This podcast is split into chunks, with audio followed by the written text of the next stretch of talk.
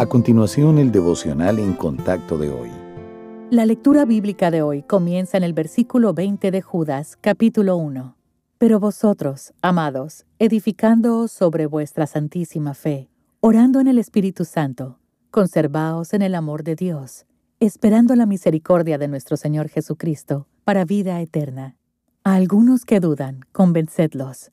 A otros, salvad, arrebatándolos del fuego y de otros tened misericordia con temor, aborreciendo aún la ropa contaminada por su carne.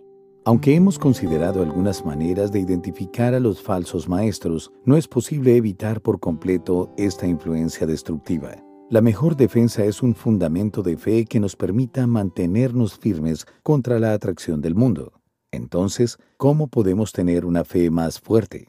Primero, debemos saturar nuestra mente con la palabra de Dios para que el Espíritu Santo nos dé una nueva percepción y nos ayude a madurar. Segundo, es sabio hacer lo que dice Efesios 6:18, orando en todo tiempo con toda oración y súplica en el Espíritu. El Espíritu Santo entiende cuál es la verdad que necesitamos y cuándo, así que acudir a Él por dirección es lo que nos protege.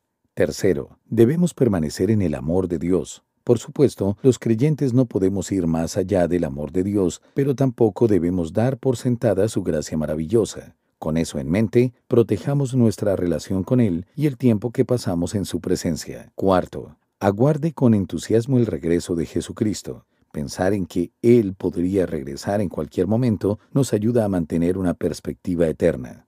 Aunque no existe una fórmula mágica para fortalecer nuestra fe, los pasos presentados en el pasaje de hoy nos guiarán hacia Dios y nos alejarán de las trampas del mundo.